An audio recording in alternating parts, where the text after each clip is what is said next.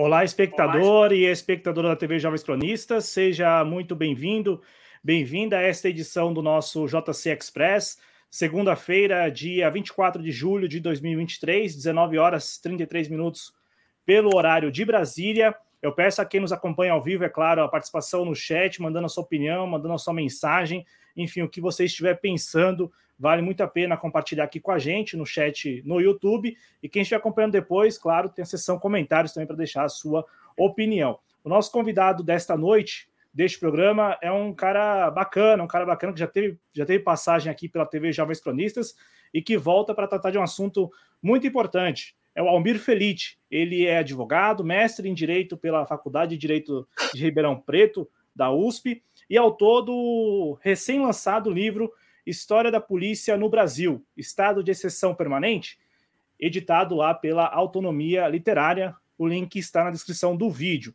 aqui no YouTube, né? E no Instagram, ele tem o arroba, arroba Almir Felite, Felite com dois T's, tudo junto. Almir, muito obrigado por ter aceitado nosso convite, por estar aqui nesta noite. E é o seguinte, Almir, a gente está aqui para falar de uma relação que, cara, é, nos últimos anos deu muito o que falar, né? Essa relação do governo federal com as polícias, né, com as forças de segurança.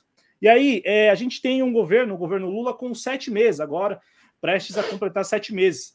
E aí, até a última sexta-feira, até conversávamos aqui antes de começar o programa, né? Porque houve uma coincidência aí. O programa a gente conversou na semana passada para fazer esse programa aqui, para falar da relação, e aí o governo também, na esteira da divulgação do anuário do Fórum Brasileiro de Segurança Pública, o governo foi lá e anunciou algumas medidas, um pacote lá de medidas da ordem de 3 bilhões de reais aí para a segurança pública, né, por meio principalmente de repasses a estados e municípios.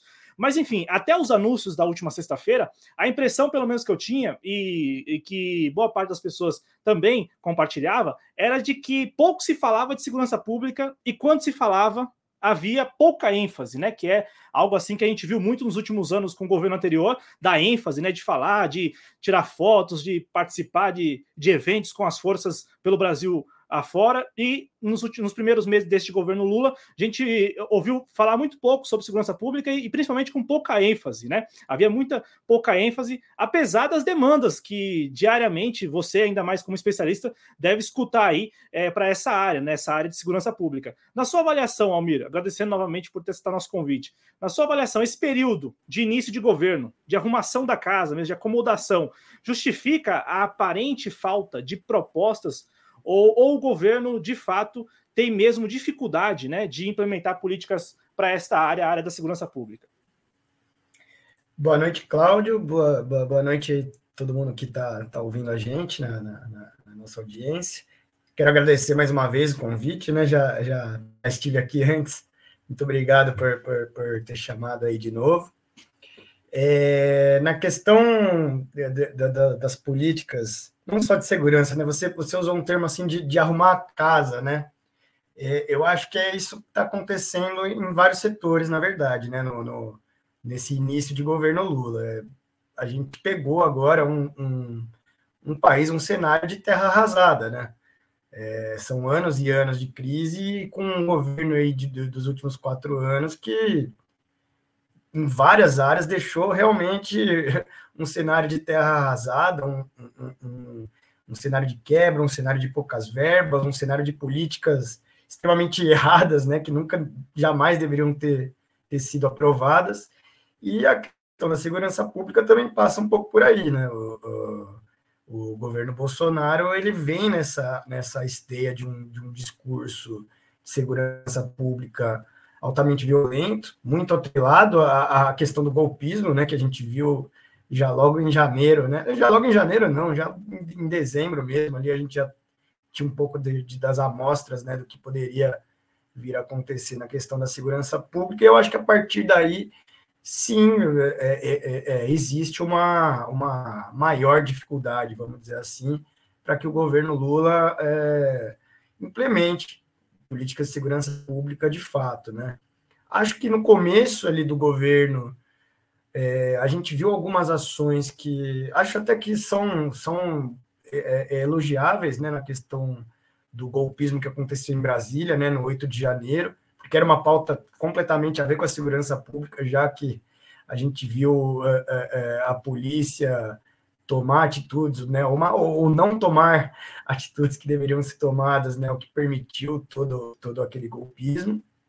Já em dezembro, novembro, já vinha acontecendo isso, é, né, desde a eleição do, do, do, do, Lula, a gente viu as polícias no Brasil todo cruzando os braços, é, deixando né, o, o caos se instaurar, se instaurar no país. E quando né, o Lula e o Flávio Dino pegam essa situação em Brasília, eu acho que até eles agiram de uma forma, de certo modo, até um pouco inédita, né? De, de, de, de punição à, à, cadeia de comando da polícia, né? O governador do Distrito Federal, que é o comandante da PM do Distrito Federal, chegou a ser afastado, o comandante foi, foi demitido, né? Agora eles estão aí todos envolvidos na, na CPI. É, mas a, a, questão da segurança pública ela realmente vai muito além disso, né? É, infelizmente o tema hoje está tá, tá sendo tocado só é, na base da discussão de como frear o golpismo, né?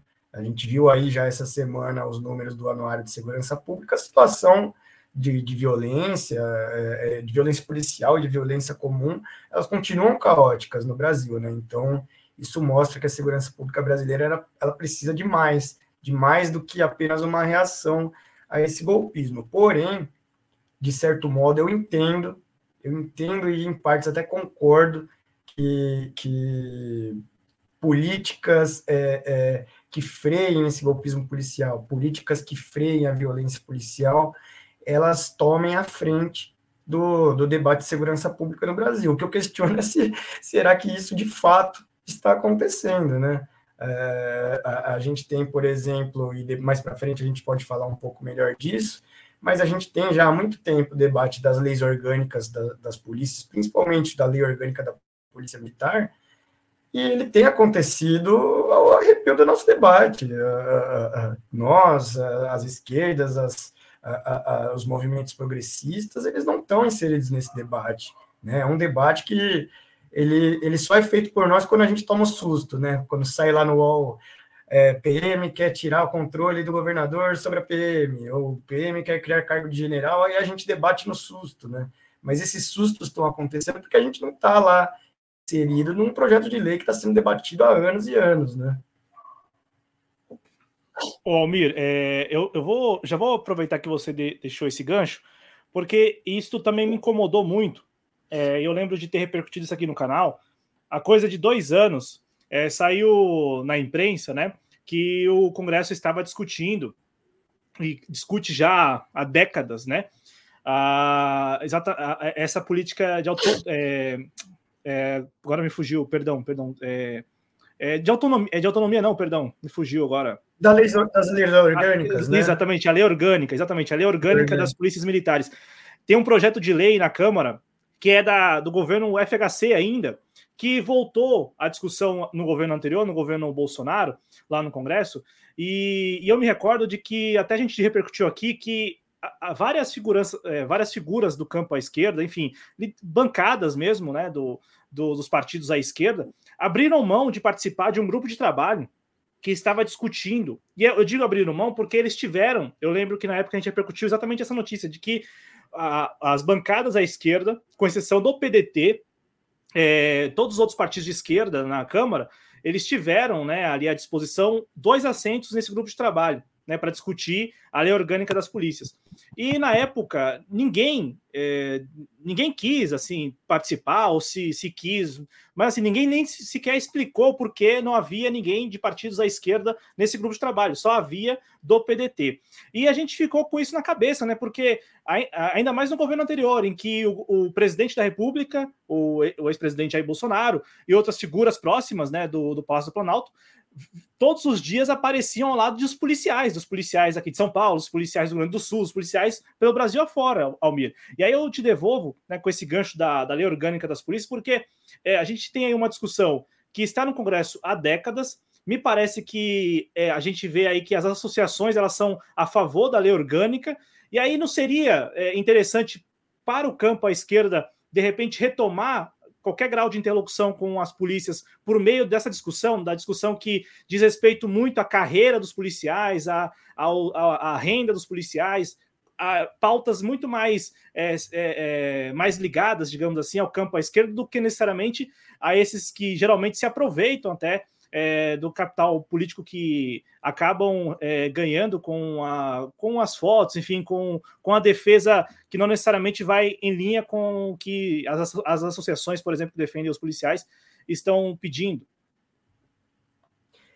É, é, até para explicar um pouco, né, aí para quem está ouvindo a gente, a, a, a, questão das leis orgânicas é a seguinte, né, é, no, no, geral, né, órgãos de servidores públicos têm, né, uma lei que rege ali a, o funcionamento da instituição pública, né, e não é que a polícia militar é, não tenha nenhuma lei até hoje, ela tem, é, se pegar talvez a principal, daria até para a gente chamar de uma lei orgânica, é o decreto 667 de 69, mas vão ser leis, leis e regimentos que vêm ali da época da ditadura, entre o fim dos anos 60 e o começo dos anos 80, né? O, o R200, que é o regimento aí mais, mais famoso da PM, é, é, é, um regimento que foi feito no, no comecinho dos anos 80, também é, é, é pela ditadura. E eles tratam, o, o Cláudio, muito mais do que essas questões, vamos dizer assim, entre aspas, trabalhistas né, na, da, da polícia. Lógico que vai trazer ali toda uma discussão de benefícios, né? Traz questão previdenciária, traz um monte dessas coisas, mas mais importante do que isso, na maior parte da, da, da, desse projeto de lei, o que se traz é como a, a, polícia vai funcionar, como as polícias militares do, do, Brasil todo vão funcionar, como elas vão se estruturar.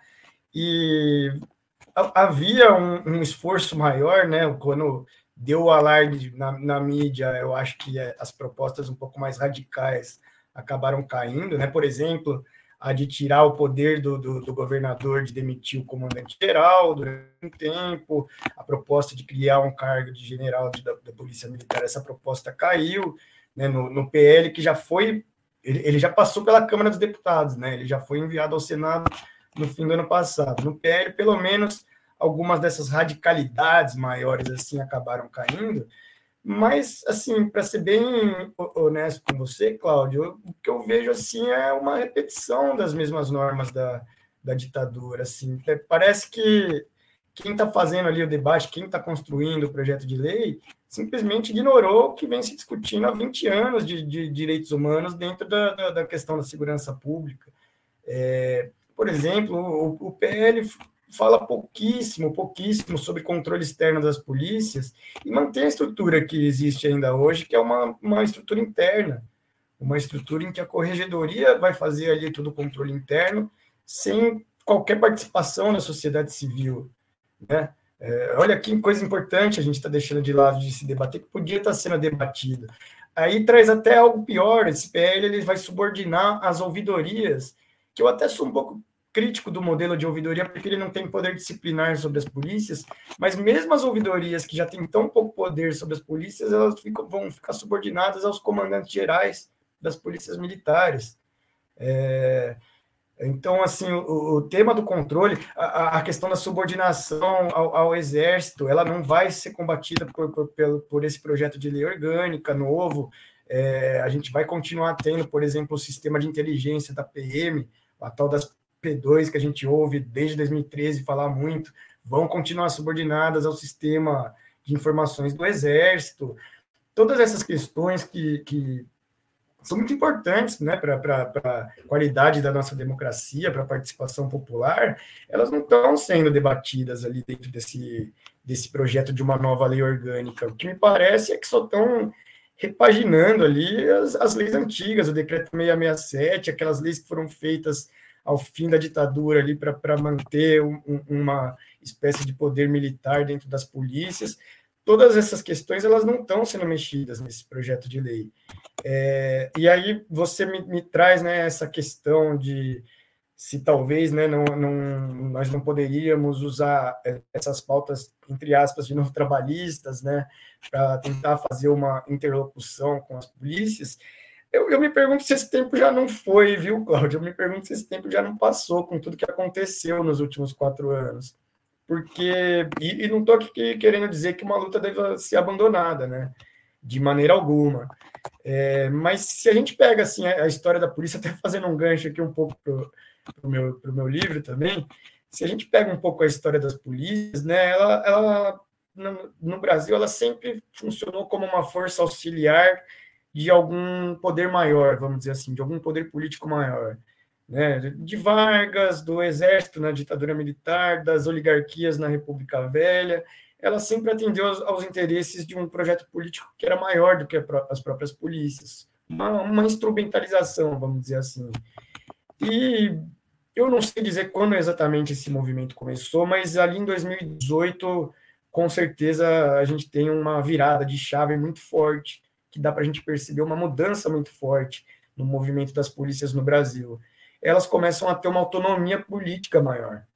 Elas começam a criar lideranças policiais, elas elegem um número recorde de policiais para o Congresso. Depois, em 2022, mesmo com a vitória do Lula, eles batem esse recorde. Né? Tem hoje, eu acho que mais de 50 policiais eleitos. É, é, é um número absurdo, é uma classe sobre-representada.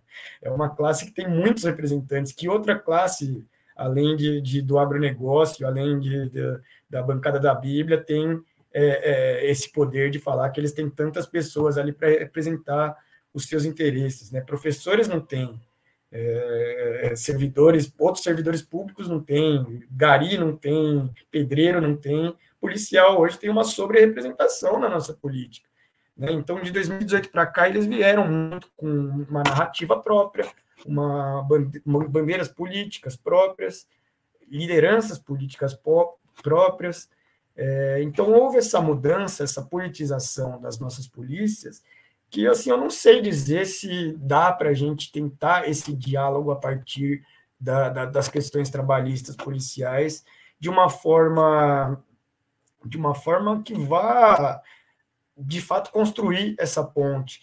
É, creio eu, assim, até é, pode parecer um pouco pesado falar, mas a gente hoje está vivendo numa, numa, num cenário político, numa fase política, em que não dá para a gente tratar do tema policial, não dá para tratar do tema da segurança pública, evitando atrito.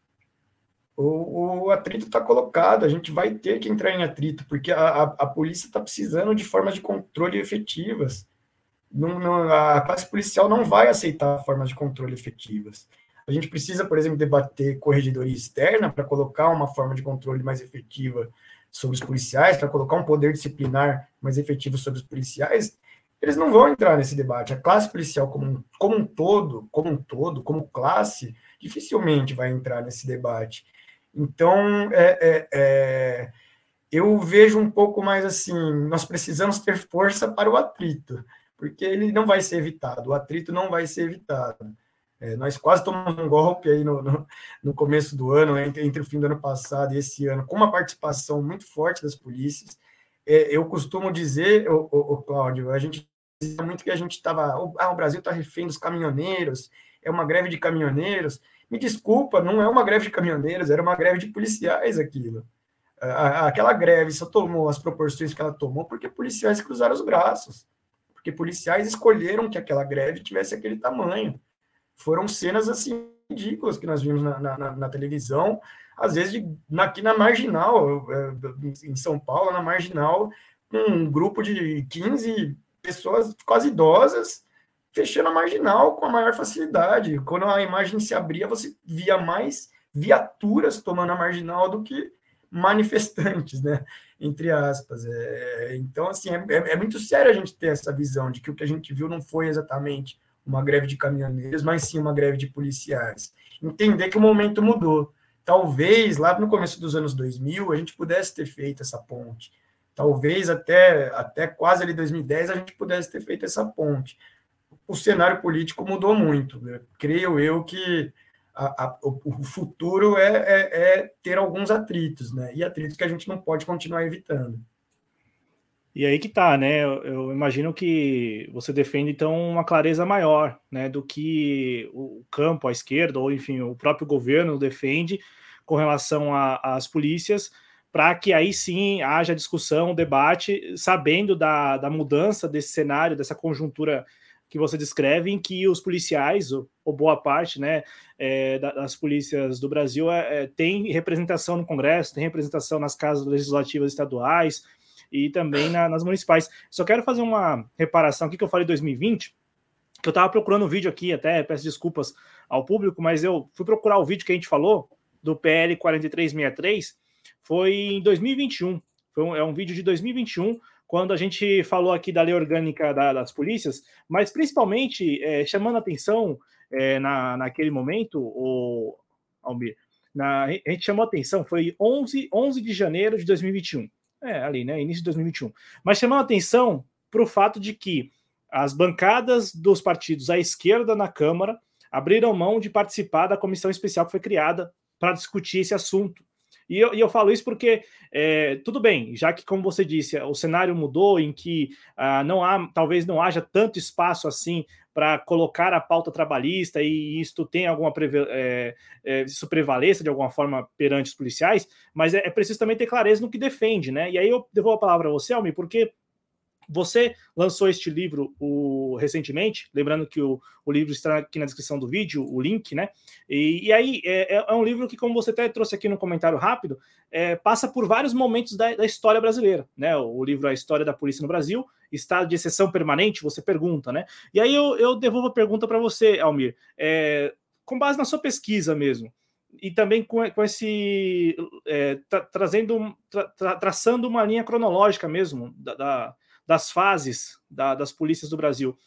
É, é, em, em, vários momentos, o que mais prevaleceu? Ah, o conjunto de ideias, então a ideologia né, das forças, dos policiais, que não, não, não representam um grupo homogêneo, bem distante disso, mas assim, o que, que prevaleceu mais aí? O que, que pesou mais na balança traçando essa, essa, linha cronológica, né? É, a ideologia, o conjunto, então assim, eles, é, as polícias geralmente não abrem mão do que das suas convicções, das suas ideias, ou o contexto mesmo em que estão inseridas. Então, de repente, é, deixa eu ver aqui.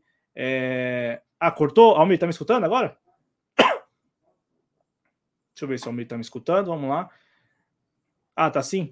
É, tá, tá, tá dando um delay, né, Almir? Beleza. Então, então é isso, Almir. É, com base no seu livro, no, no, com base no que você pesquisou, a, as polícias que não representam um grupo homogêneo, deixando isso bem claro aqui, é, levam mais em consideração o, o conjunto de ideias, então assim, a, a ideologia e, em que estão inseridas e tudo mais, ou é, o, o, contexto mesmo no qual ah, é preciso negociar e é negociar nos nossos termos. Então, para deixar bem claro aqui a minha pergunta, é mais nessa linha, assim, é, o que, que mais foi levado em consideração? As ideias, ideologia, então não, não necessariamente negoci é, houve negociação por, por, por por políticas melhores e tal, enfim, não, não, houve discussão quando os governos eram mais à esquerda, ou governos mais à esquerda, ou com lideranças mais à esquerda, ou de fato é o, o que importa mesmo é a carreira das polícias, e aí com isso, com base nisso, eles conseguem negociar, conseguem discutir.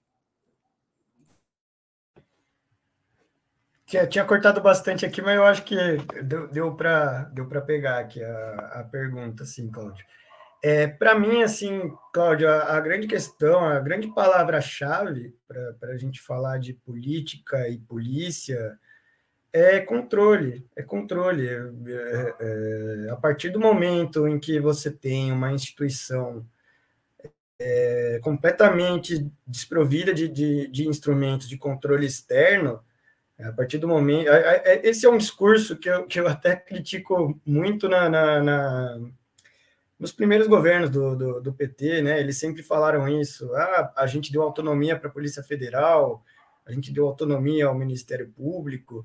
Olha, essas instituições elas não têm que ser autônomas, elas têm que estar sujeitas a, a, a formas de controle é, popular, a formas de controle externo. É, uma polícia sem, sem qualquer forma de controle, uma polícia que, a partir de um momento, começa a agir ao arrepio do, do, do poder público, ao arrepio do próprio Estado, para mim ela não tem outro nome, é uma milícia, é uma milicianização da, da, da, da, polícia que passa a acontecer quando não há nenhuma forma de, de, de, de controle né, sobre essas instituições.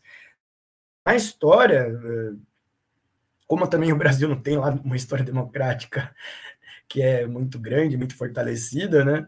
É, o que a gente teve foi é, essas, essas instituições é, policiais sendo controladas né, com, com, mecanismos efetivos de controle por parte de, de, governos que não eram democráticos, né, por parte de governos é, é ditatoriais, desde a do, da República Velha, né, desde as oligarquias, que vem já desde os tempos de Império, na verdade, passando pelo governo Vargas, passando pela ditadura militar.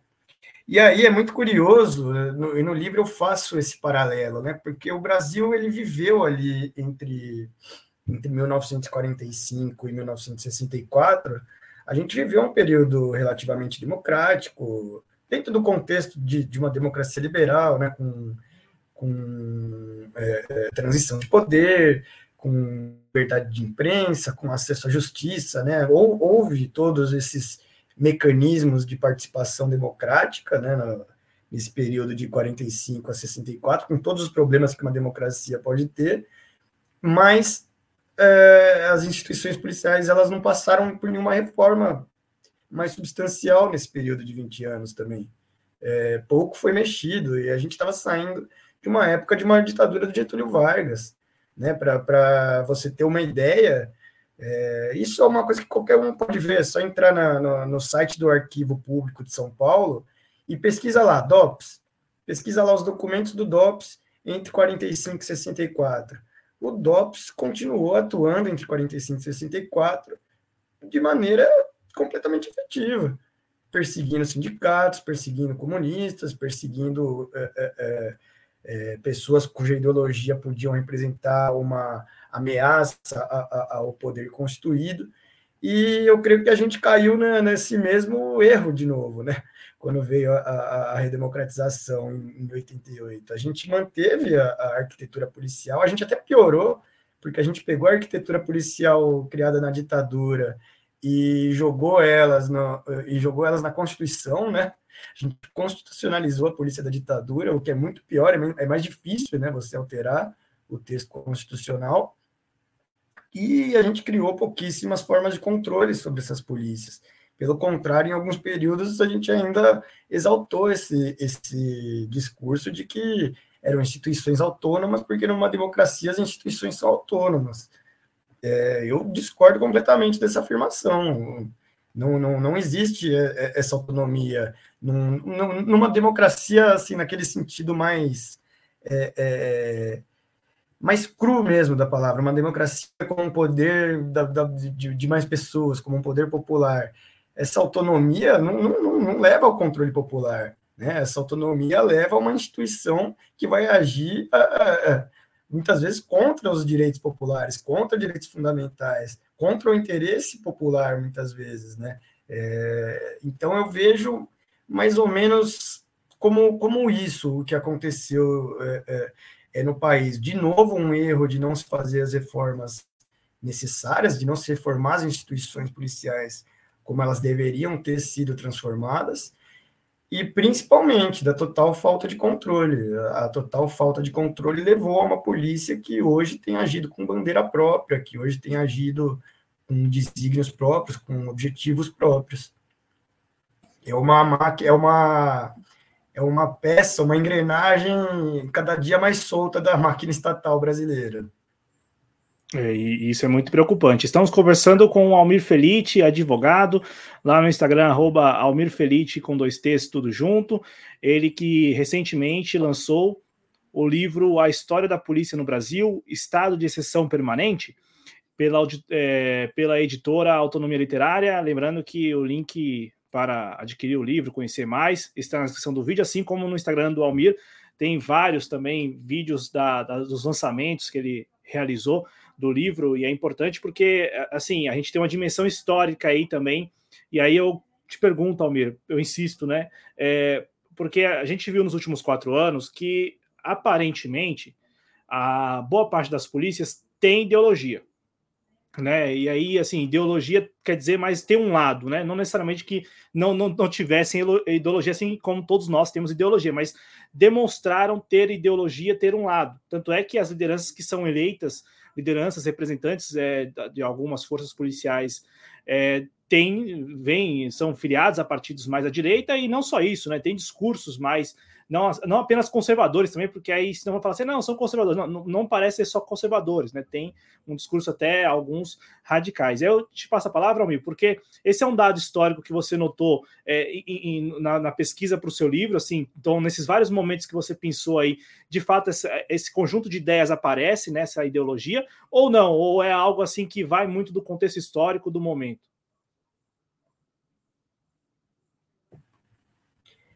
É, assim, é, primeiro, primeiro de tudo é importante a gente dizer, porque sempre tem, tem alguém chato que aparece falando, não, mas nem todos são assim. É, quando a gente está falando disso, a gente está falando da classe, né? Da classe como um todo. É lógico que, que vai ter policial extremamente de esquerda, você vai achar também, mas a gente não está aqui falando de indivíduos, né? A gente está falando de uma classe completa, e a classe hoje, sem dúvida nenhuma, ela tem essa pendência aí para para um lado da nossa política, né? É... Logicamente, as, ideolo as ideologias mudam, né, com, com, com o tempo.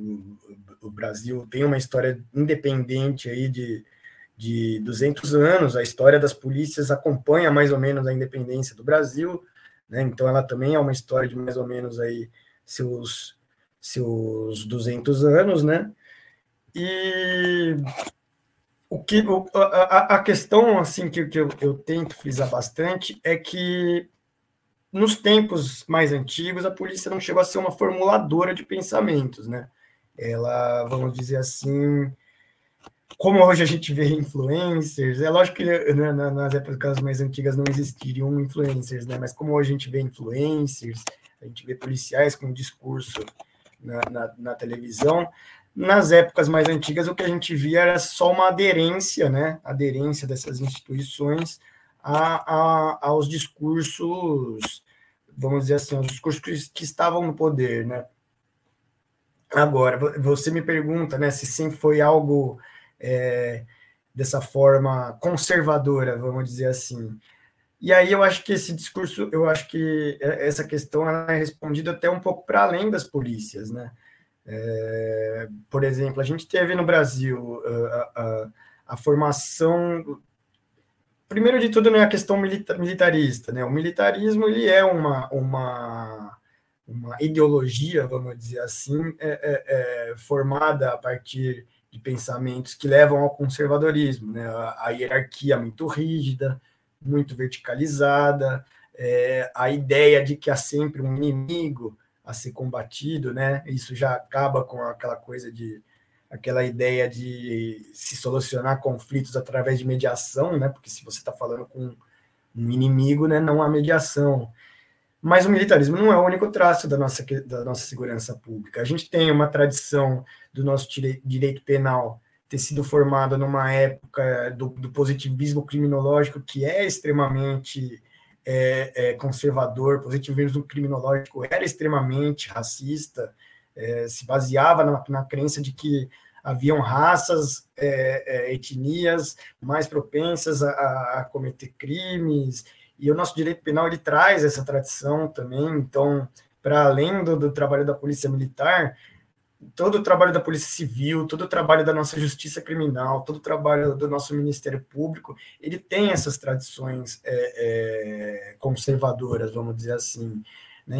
Então não é, não é também uma surpresa muito grande que a gente chegue aí no século XX com as nossas polícias é, tendo essa autonomia política um pouco maior e dentro dessa autonomia pendendo para um lado mais conservador. São anos e anos, né? São dois séculos aí de uma tradição extremamente conservadora, né? Estamos falando de, de uma polícia, tanto, tanto civil quanto militar, que ela se desenvolve basicamente na época da, da, da, da em que o abolicionismo da, da, da, escravidão crescia como uma forma de controlar o número de cada vez maior de pessoas livres no Brasil, né? Então, é, é, logicamente que essa tradição conservadora ela vai explodir aqui agora no, no, em pleno 2023, porque nunca houve um trabalho de reeducação policial. Né? Nunca houve um, um trabalho. É, é, é, até muito curioso quando a, gente, quando a gente estuda políticas de segurança pública, Cláudio, e mesmo na academia, mesmo assim, é mesmo a, a, a produção acadêmica sobre segurança pública, ela é toda muito recente, muito recente. Lógico que tem obras mais antigas, mas basicamente o que você vai ver sendo criada de política de segurança pública e de produção acadêmica vai começar mais ou menos ali nos anos 90 e nos anos 2000 é que existe um, um, um número maior de produções, e, e não só na, na, na, academia, né, não só academicamente, como nas políticas de segurança pública. Né? É, demorou muito tempo para ter alguma visão da polícia que fosse além só desse controle social, né, que fosse realmente dentro de uma preocupação com a redução da violência e da criminalidade. E mesmo quando isso começa a acontecer, na, depois da redemocratização, já nos anos 90, você ainda tinha políticos ligados a, a, aos modelos anteriores que sabotavam é, é, projetos novos que, que, que surgiam. É, aqui em São Paulo, isso rolou muito forte. O Montoro, Montoro foi quem começou, tentou fazer um, um, um, um projeto assim vendo uma visão mais moderna de polícia, que também combatesse a, a que também tentasse reduzir os números de violência, de criminalidade. Já no governo seguinte, se não me engano, é do Quest, já todos os projetos são abandonados. É, então, assim, é, é, é, muito pouco tempo de trabalho, tanto de pesquisa quanto de trabalho prático mesmo na questão da segurança pública.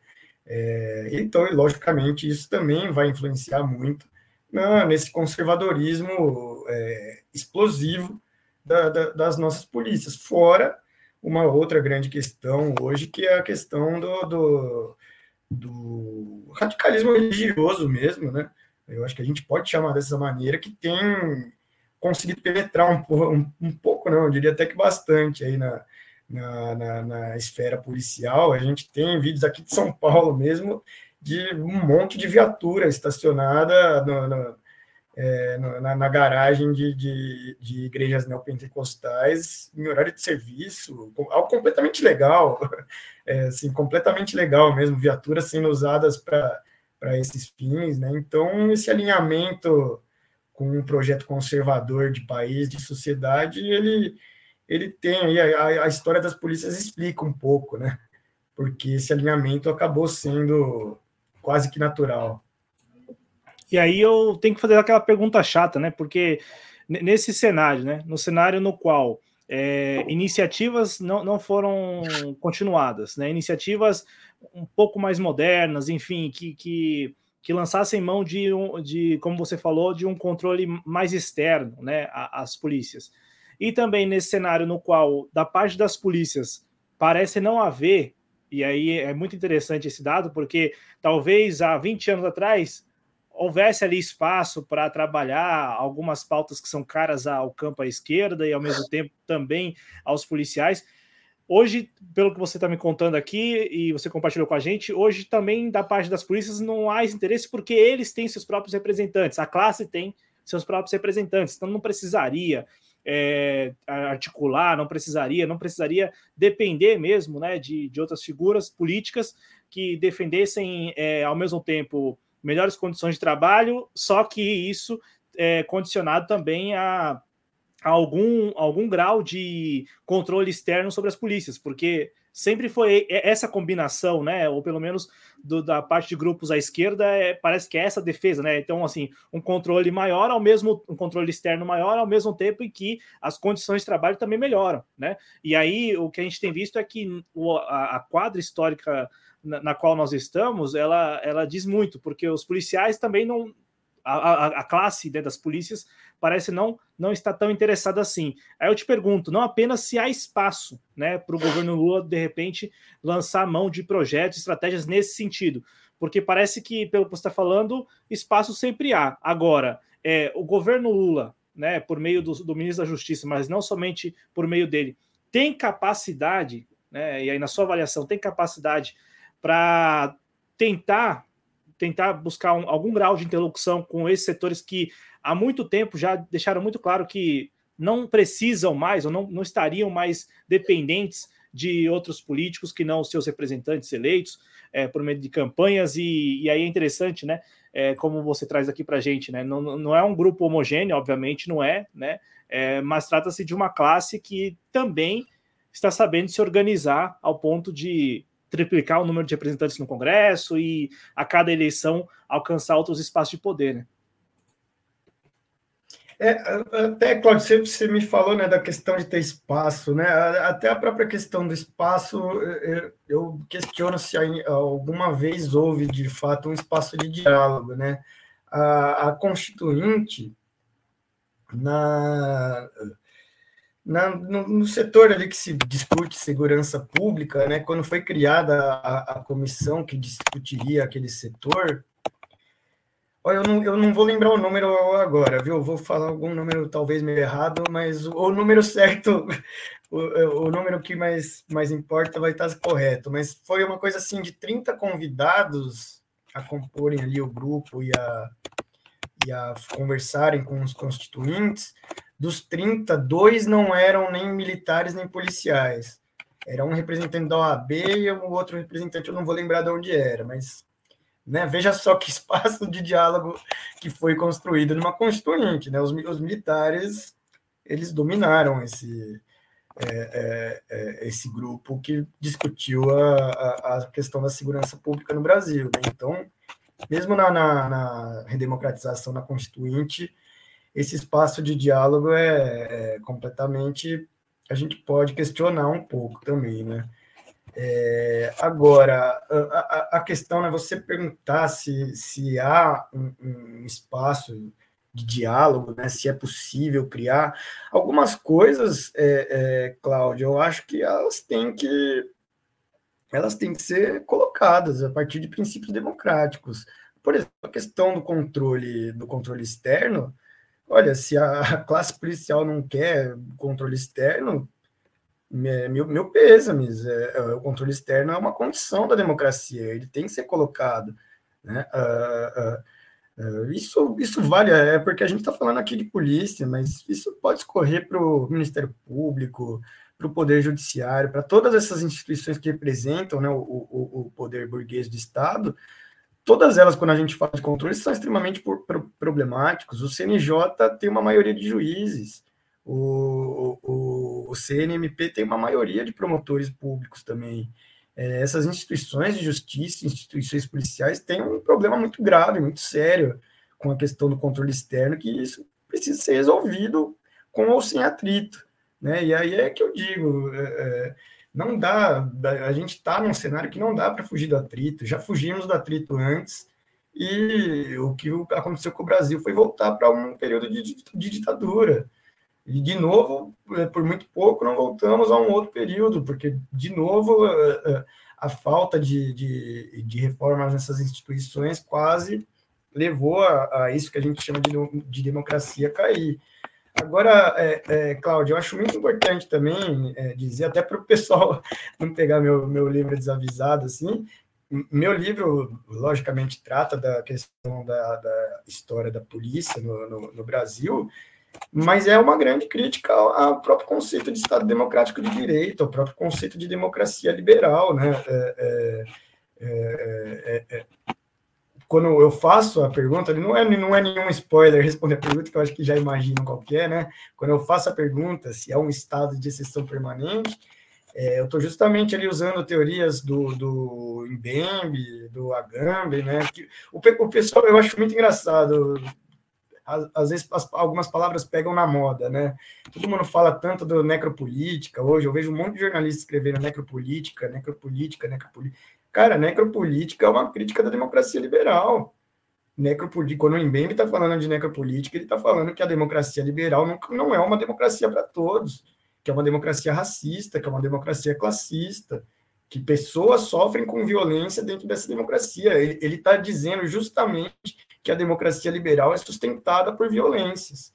Né? Então, é, é, eu, não, eu não chego assim no livro a dar, é, vamos dizer assim, prescrições, né? porque não era a intenção, é uma pesquisa que veio do mestrado, quis fazer mais uma coisa mais analítica mesmo da, da, da história das polícias, mas eu chego a algumas conclusões de algumas características policiais e eu achei muito curioso. Eu, eu tive o prazer da Samira Bueno é, ser parte da minha banca, a, a, a, diretora do Fórum Brasileiro de Segurança Pública.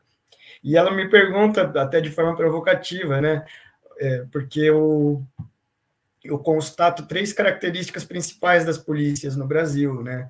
A inquisitorialidade, né? Que é, é, é vamos dizer assim, é, é, algo que é diferente do processo acusatório, né? Um processo inquisitorial é um processo em que a polícia ela não precisa respeitar certos direitos fundamentais que são típicos do nosso processo. Por exemplo, um policial civil no, com um inquérito na mão não precisa respeitar sua ampla defesa, não precisa, não precisa respeitar o seu contraditório. Se você pede para ele produzir uma prova, ele não é obrigado. Isso, isso é, seria a inquisitorialidade o militarismo e um excesso de normas penais que são abertas demais, genéricas demais, ou de perigo abstrato.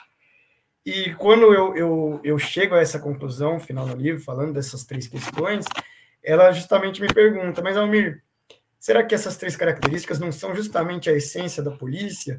Né? Será que se acabarmos com essas três características, a polícia continua, continuaria a existir? Eu respondi, não, não sei, não, não, não conseguiria dizer, né? Mas só só para mostrar assim que eu estou falando aqui de uma instituição de Estado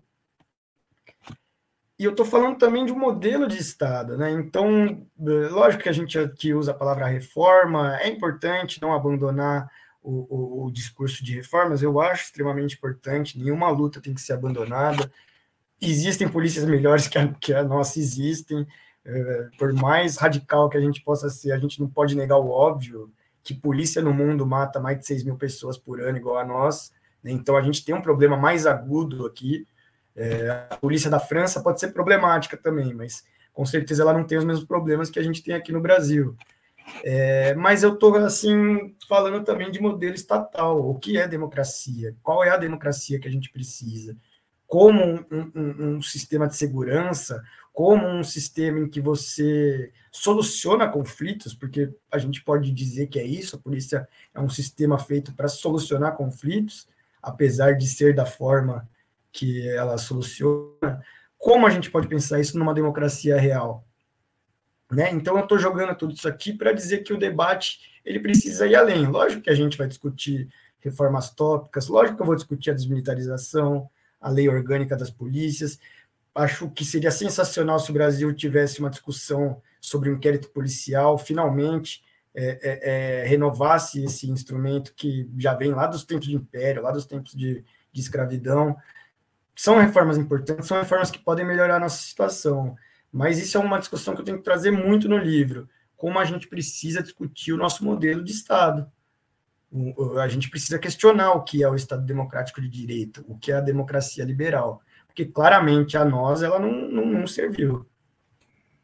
E aí você chega onde, onde eu acho que a gente pode travar aqui uma discussão bem bacana mesmo, porque a gente tem visto, Almir, que da parte do, do governo Lula, e aí eu, eu, assim, eu entendo que a discussão aqui ela é sempre de Estado mesmo, né? Porque não adianta também é, o governo atual, o governo anterior, mas, mas o que a gente tem visto, e aí é um ponto muito interessante, a gente tem visto que Tô tendo uns cortes aqui de novo, viu, Cláudio?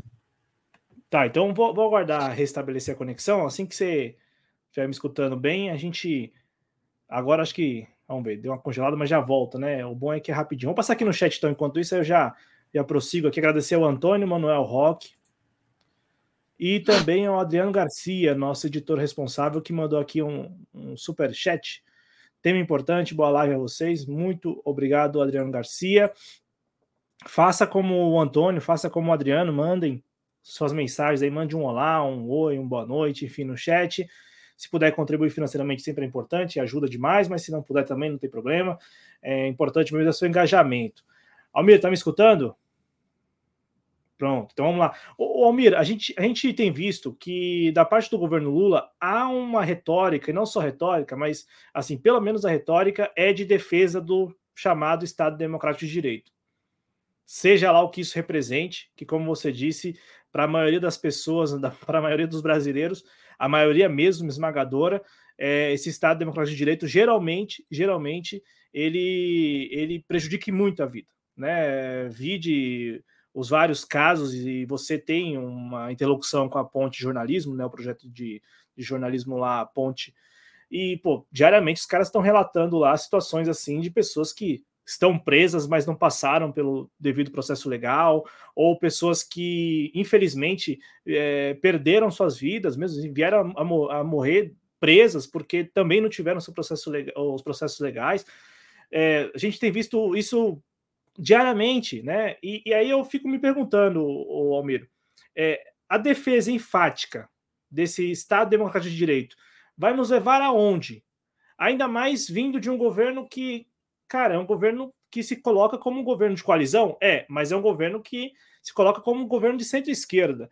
E aí eu te devolvo a palavra, Almir, porque eu acho que quando você traz esse assunto com várias perspectivas e para além das reformas, para além de mudanças constitucionais até mesmo, ou, ou para além de discussões no Congresso, a gente também está falando de propor. E aí a gente tem visto que da parte do governo Lula, e aí até o, o, o pacote que foi anunciado na última sexta-feira vai em linha do que eu estou falando aqui, porque tem lá, por exemplo, medidas para é, aumentar as penas de quem venha a cometer crimes contra o Estado Democrático de Direito, coisas nessa linha. E eu fico pensando, poxa, cara, a gente tem aí uma das maiores populações carcerárias do mundo, a gente tem aí várias pessoas que, de novo, é, são presas sem ter o processo legal, cara. Isso é um absurdo completo.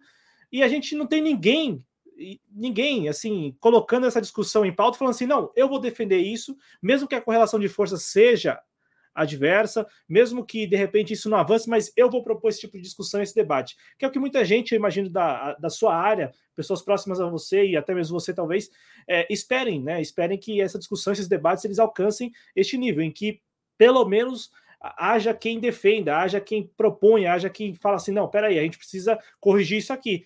Porque no final das contas a gente está falando aqui de pessoas, de brasileiros, compatriotas, muitas vezes em, em condições é, adversas socialmente, que se veem atrapalhadas pelo chamado Estado Democrático de Direito, porque são, são como eu disse, são, são presas sem o processo legal, ou muitas famílias são desfeitas, e isso é muito trágico, né? Assim, pessoas que, que, que morrem no meio disso tudo, né? Estão estando presas lá preventivamente, temporariamente, e perde a vida, enfim, contrai uma doença. Então, assim, Almir, eu devolvo a palavra para você, trazendo esse questionamento, né? Não, não caberia a, a, discussão mais ampla e, principalmente, né? Aonde vai nos levar essa defesa enfática do Estado Democrático de Direito burguês? Ah, eu, eu gostei muito da sua pergunta, Cláudio, porque é um tema assim. Eu, eu gosto muito de falar, né? Além da questão de segurança pública, eu gosto muito de falar de, de, geopolítica internacional e de teoria de Estado, assim, é algo que me agrada bastante. E esse é um problema que, que você traz, né? Que não, não se restringe aqui ao Brasil, à esquerda brasileira e ao Lula, né? É só a gente ver o que aconteceu nos últimos anos na, na, na Europa. A Europa está sofrendo uma onda forte da, da, de crescimento da, da, da extrema-direita, apesar do resultado na Espanha agora, o último ter sido ruim né, para a extrema-direita, mas você vê no leste europeu, a extrema-direita cresceu com muita força, na França, é, em Portugal tem começado a crescer também, é, vários países, Áustria, Polônia, é, e muito disso tem acontecido justamente por conta da, da extrema-direita ter num, num, cenário caótico, né, que vem desde a crise de 2008, de, de, uma crise econômica muito forte, de uma crise geopolítica muito forte, uma crise social muito forte que se arrasta já desde 2008, a extrema-direita foi quem conseguiu capitalizar em cima desse discurso antissistema. É, e é um pouco absurdo, né? A gente, a gente se vê, é, é, a, gente se pegar aqui, por exemplo, no Brasil mesmo, é, é, ver a esquerda fazendo essa defesa do, do STF, das instituições, e a extrema-direita capitalizando contra o sistema, eles são contra a Globo, eles são contra a justiça burguesa. Cara, isso é uma, uma subversão do que de fato é, é, é, é realmente lutado e debatido, mas a extrema-direita ela, ela faz isso com, com muita força, né? com, ela, ela dominou muito bem a, a comunicação é, é, é, nesse no, nesses novos meios, né? nesses novos meios digitais, e ela conseguiu subverter a lógica da luta política. Ela se colocou como uma como a representante dessa, dessa luta antissistema, enquanto boa parte da, da, da esquerda no mundo foi praticamente recapitulada por, por, por, esse discurso de defesa a um sistema que já parece até estar tá um pouco nas suas últimas, né? A gente teve na, na Europa agora partidos de esquerda, partido social, o Partido Socialista Francês, por exemplo, é, votou a favor da intervenção da OTAN. O Partido Socialista Francês é completamente alinhado à, à ideia da OTAN. Né? Como a gente pode imaginar isso, né? É uma, é uma coisa um pouco inimaginável, né? Então, é, é, eu vejo um pouco isso, é, é, esse nosso apego institucional a uma forma de Estado né, que nunca que nunca nos serviu, nunca nos, no, no, no, nos beneficiou como povo, esse apego institucional está levando a gente a, a, a, uma série seguida de derrotas, né? Vamos lembrar que assim o, o, Lula foi eleito e é uma vitória da esquerda, mas o Lula foi eleito junto com uma derrota legislativa enorme que assim já já vem lá de 2014 mais ou menos, né? Desde 2014 a gente vem tendo é, seguidas derrotas legislativas que, que levaram a gente a estar nessa situação. É, então eu sinto falta, assim, falando agora assim como um, só um indivíduo mesmo, uma pessoa, sinto falta de, dessa representatividade dentro da esquerda, uma representatividade é, é, é que saiba abraçar o discurso radical, mas o, o, o discurso radical é, é, é, antissistema é, ao lado do povo, né? Vamos tirar essa pecha da palavra radicalismo, né? Como algo só da, da, da, da extrema-direita, como algo só ligado ao preconceito, uh, uh, uh, a, a pautas racistas, a pautas machistas. Existe uma radicalidade do outro lado, aí ela está carecendo de, de, representatividade hoje, né? É, é, infelizmente, a gente deixou todo esse discurso antissistemático é, é, aqui no Brasil, nas mãos da, da, da, da extrema-direita com muita força, e eu vejo isso acontecendo na, na Europa também, nos Estados Unidos com, com, com muita força. É, e aonde isso vai, vai levar a gente? É, é, é, até curioso, assim, é muito difícil, né? Eu, eu não gosto de fazer previsão, acho que a gente não tem bola de cristal, né? Mas eu acho a gente até se vê num, numa situação um pouco paradoxal assim no Brasil, porque ao mesmo tempo que o governo Lula ele faz essa defesa enfática da institucionalidade, né, aqui, aqui dentro do país, ele é lá fora na política externa, na geopolítica internacional, ele tem sido uma liderança da construção de um novo conceito de, de ordem global, de um novo conceito de, de Estado, de um novo conceito de soberania. É, então a gente se vê um pouco nessa, nessa questão assim paradoxal, né, em que o Lula lá fora tem esse discurso muito forte, não só o discurso, a prática dele, a, a, a, opinião dele com relação à Venezuela, a opinião dele com relação à, à guerra da Ucrânia, sempre muito firme, sempre é, buscando essa multilateralidade, que é algo novo, que é algo que o capitalismo morre de medo, porque nunca experimentou uma multilateralidade de fato. E, ao mesmo tempo, ele defende essa manutenção da institucionalidade de um Estado democrático de direito, de uma democracia liberal aqui no Brasil, que também precisa ser problematizada. É, é, no livro é algo que eu, que eu trago bastante. É, a gente não pode esquecer como nascem as democracias liberais. Já que está tão na moda lá o livro do como, como morrem as democracias, vamos falar de como elas nascem, porque é pior ainda, cara. É, é, o Embembe diz isso, a democracia estadunidense, ela nasce como uma democracia de escravos. A democracia dos Estados Unidos ela vai conviver por 90 anos com a escravidão negra e depois ela vai conviver por mais 100 anos com as leis segregacionistas.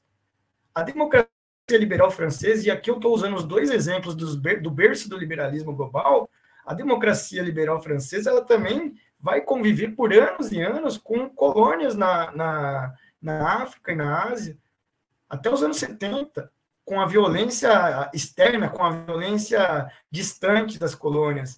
O que aconteceu é que agora essa violência chegou lá, né? Uma hora a, a, a, essa bomba violenta que é a democracia liberal ia explodir. Né? Então, eu acho que a gente precisa problematizar o, o, o, que é esse conceito de democracia liberal, a gente precisa falar sem medo de, de como radicalizar a democracia, no sentido de levar o poder a mais pessoas, é, é, é, no sentido dela ser efetivamente mais democrática. Né? Eu acredito muito nisso. E, logicamente, isso passa por discutir a polícia também, discutir a segurança pública. Isso, ir além, porque. Não sei se cortou temos... aí um pouco, viu que deu uma apagada. Não, não, assim, no áudio não cortou para mim, não. É, mas o Almir tá me escutando? Vamos aguardar. Deixa eu ver se o Almir volta, que congelou a imagem dele aqui para mim. Vou passar aqui no chat enquanto isso, enquanto o Almir restabelece a conexão.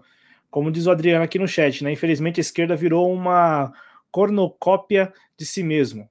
A gente sempre foi questionador hoje, em nome da oposição à extrema-direita. É, a gente virou engolidor de tudo que nos oferecem. Almir, tá me escutando, Almir? Congelou aqui a imagem, pelo menos, né? não sei se o, se o áudio. Lembrando que estamos conversando com o advogado Almir Felite, é, o arroba dele lá no Instagram caiu. Caiu de vez agora. Vamos ver se ele restabelece a conexão e a gente continua aqui. Mas enquanto isso, eu vou fazer aqui a, divulgação do perfil dele no Instagram, né? No arroba Almir Felite com dois T's. E também é, do livro dele que está na descrição do vídeo para que vocês possam conhecer e eventualmente até adquirir. É o, o livro Vamos, cadê? Cadê aqui? O livro A História da Polícia no Brasil. Então tá aqui, ó. É, a História da Polícia no Brasil, Estado de Exceção Permanente, ele pergunta, é, editado lá pela Autonomia Literária. Vamos aguardar ele voltar aqui até para a gente já ir encaminhando, mas é muito importante esse ponto da discussão, porque o que nós temos visto é que na ordem de prioridades do governo Lula, do governo Lula, e aí por isso que eu sempre falo do governo no geral, né? Do governo, e aí principalmente a pessoa do ministro da Justiça, Flávio Dino, a ordem, a ordem de prioridade é tentar. É, voltou aqui já o Almir. Cadê o Almir? Tá aqui já? Pronto, é, voltou. Mas o que eu ia dizer aqui, Almir, e aí me parece que. É... O problema foi aqui, viu? não, não, mas assim, pelo menos nós não perdemos a sua resposta. É, o Almir, mas assim, me parece que está muito clara a ordem de prioridades, pelo menos é, de agentes do governo Lula, em relação ao, ao que colocar é, é, em discussão no Congresso ou o que colocar em discussão para a opinião pública.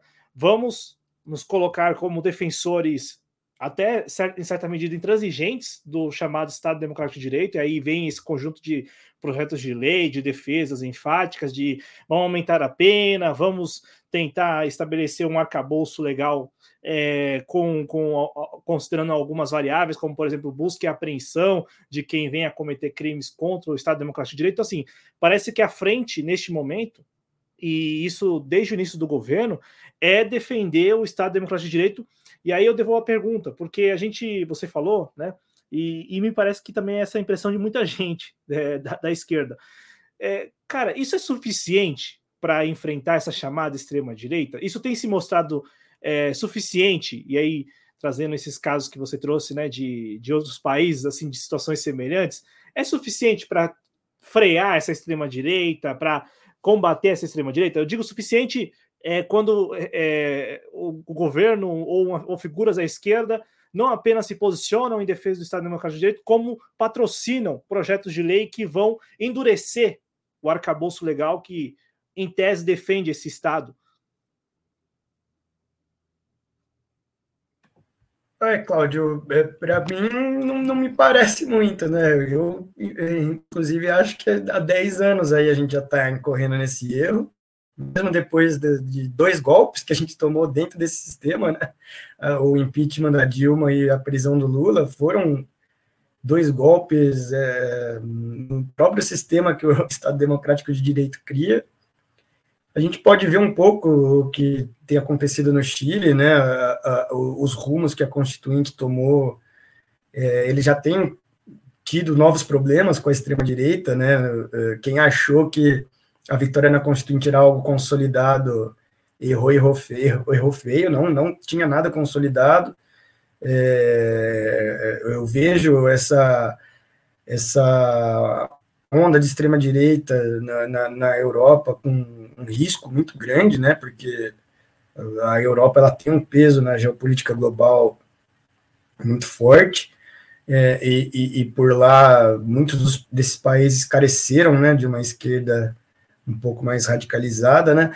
E é até curioso, né? Eu, eu, eu vejo na França, assim, na França isso parece estar tá se desenrolando de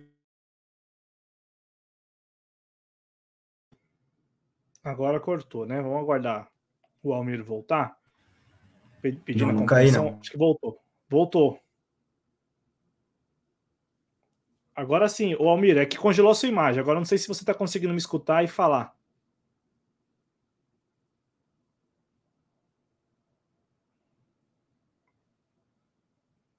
Pedindo a compreensão do nosso público.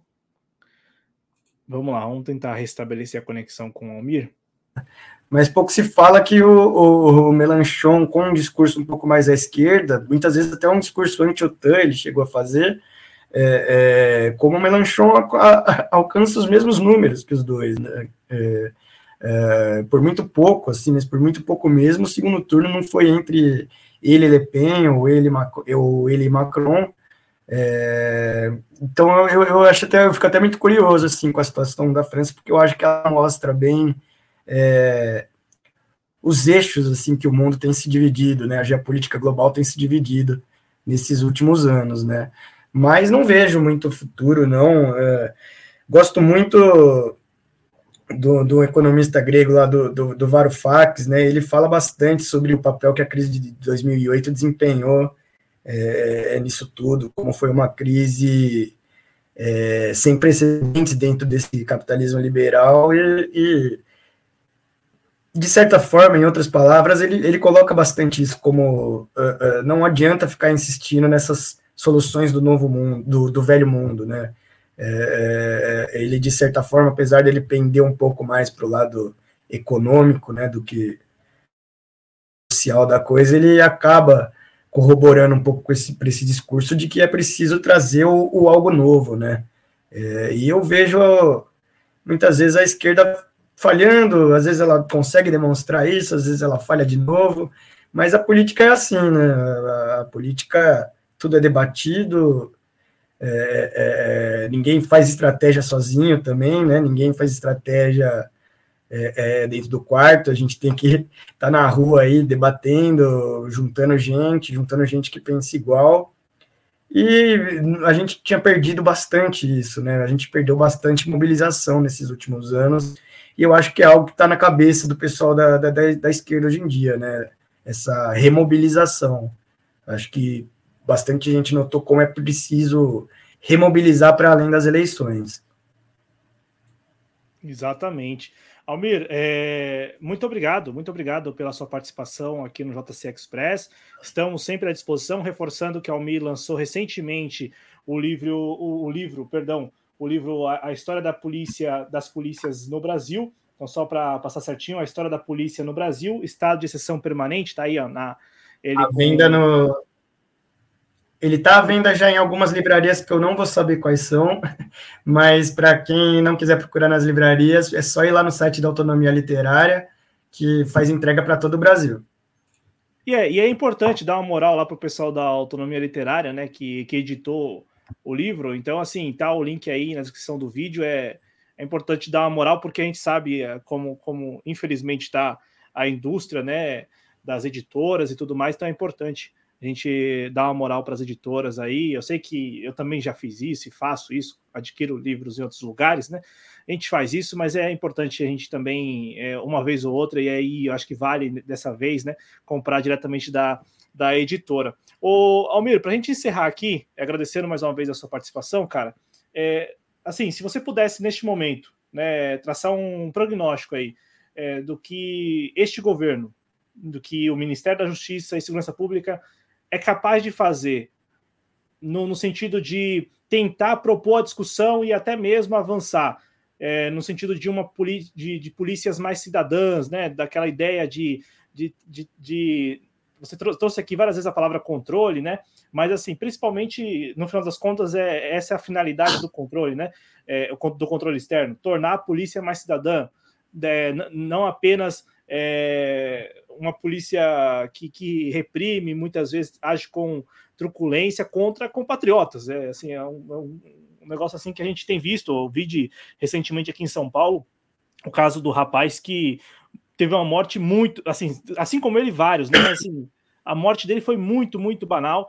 Ah, o rapaz que trabalhava para uma prestadora de serviço da CET, que é a Companhia de Engenharia do Tráfego, e, enfim, naquela noite que estava ventando muito, não só aqui em São Paulo, mas em boa parte do sul e sudeste do país.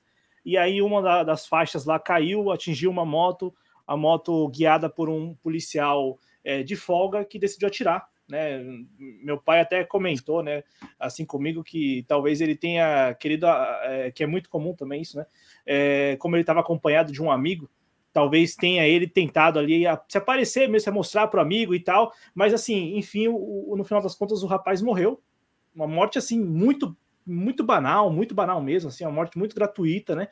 E, e aí a gente vê, Almir, que mesmo com a população como houve, né, a população se manifestou, e assim, manifestação que foi rapidamente, eu passei lá pela região ali da Vila Galvão, Guarulhos, rapidamente a manifestação ela foi é, reprimida pelas forças policiais, assim, havia polícia para tudo que era lado, um negócio assim assustador, né? Inclusive cogitando entrar é, num conjunto habitacional lá, é, a aparentemente sem é, um mandado. Então, assim, enfim, mais um da, uma daquelas aberrações, né? Que, é, que é, se comete contra principalmente pobres, né?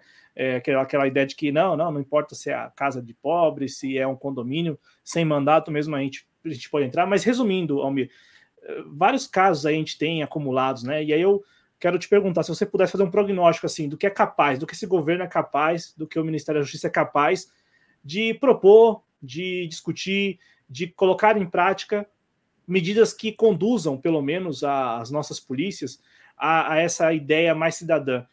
À vontade, por gentileza.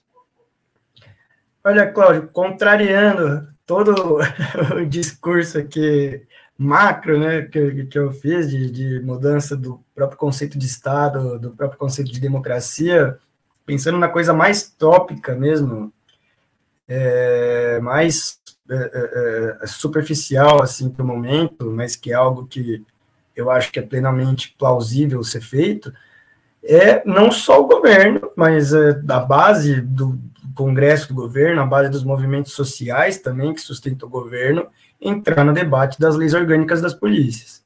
Para mim, é, é, é, é a gente está subestimando esse debate como se ele fosse só um conjunto de, de leis trabalhistas do, policiais.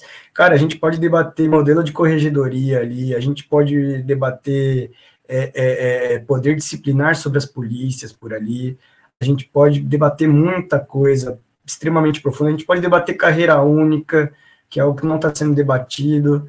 É, muita, muita, muita coisa pode ser debatida nessas, nas duas leis, né? Porque a, a, a das polícias civis eu acho que está um pouquinho mais, mais atrasada, é, mas também está sendo debatida. A da PM já, já foi até para o Senado, né?